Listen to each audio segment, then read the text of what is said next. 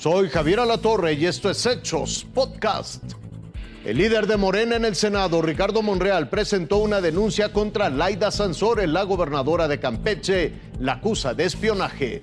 Analizan videos en un bar de la Ciudad de México donde presuntamente intentaron abusar de una jovencita. Un intento de robo contra un tráiler en la México-Puebla. Buenas tardes, jóvenes. Buenas tardes. Vente, Arturo. En su cuenta de Twitter, el senador Ricardo Monreal anunció que iba rumbo a la Fiscalía General de la República a su salida fue claro por qué su visita.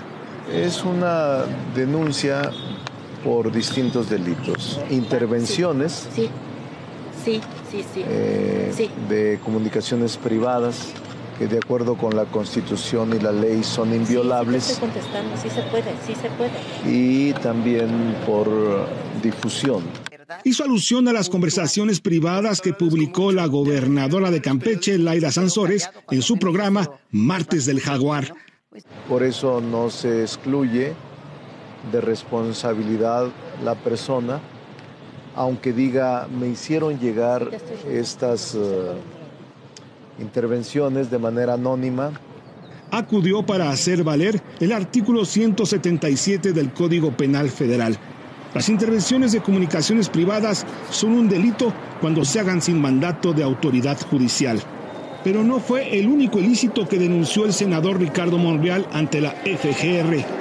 Y también peculado, porque el peculado se configura desde el momento en que se están usando recursos públicos para este fin. El senador morenista comentó que nadie tiene derecho a violar la privacidad de los demás. A la redacción de Fuerza Informativa Azteca llegaron algunos videos que ya tienen su poder la Fiscalía de Justicia de la Ciudad de México y de los cuales se valdrá para tratar de esclarecer lo que sucedió la noche del viernes 21 de octubre y madrugada del sábado 22 en un bar de la zona de Santa Fe, Alcaldía Coajimalpa. De acuerdo con un audio viralizado en redes sociales, una madre denunció que su hija acudió con otros amigos a ese establecimiento presuntamente fue drogada en un baño con una sustancia para fines terribles, según lo que posteriormente le notificó un doctor particular especialista en toxicología a la madre. Me indica que esta situación, muy común hoy en día, se hace con una sustancia llamada escopolamina, que tiene como objetivo dormir profundamente a la víctima con fines de abuso. No es rastreable en pruebas. Tras iniciar las investigaciones y suspender las actividades del bar, los apoderados legales entregaron al Ministerio Público solamente algunos videos del interior, pues no todos los ángulos del lugar tienen cámaras de vigilancia. Las versiones preliminares revelan que es una fiesta entre compañeros de un colegio.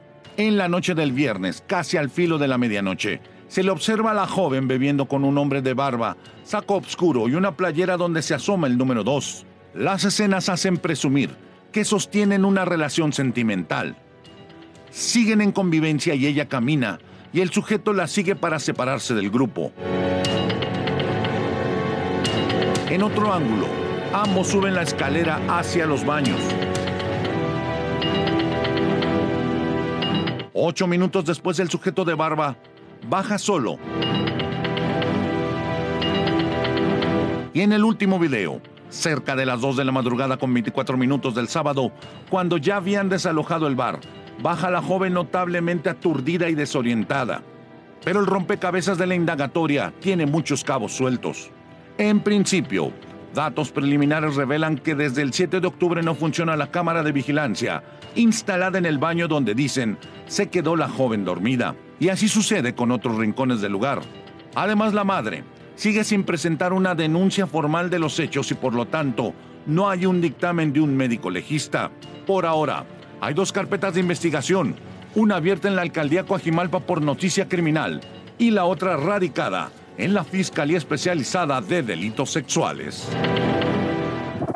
Intensa movilización policíaca se presentó en la autopista México-Puebla, a la altura de Villafrontera en dirección Veracruz, debido al intento de robo de un tráiler.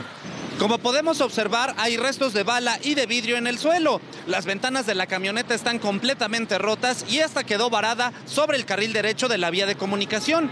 Elementos municipales y estatales abanderan la zona.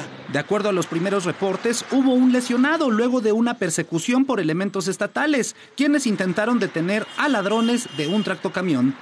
Autoridades estatales informaron a través del área de comunicación social que los uniformados fueron agredidos cuando intentaron detener el robo de una unidad de carga, lo que derivó en un detenido.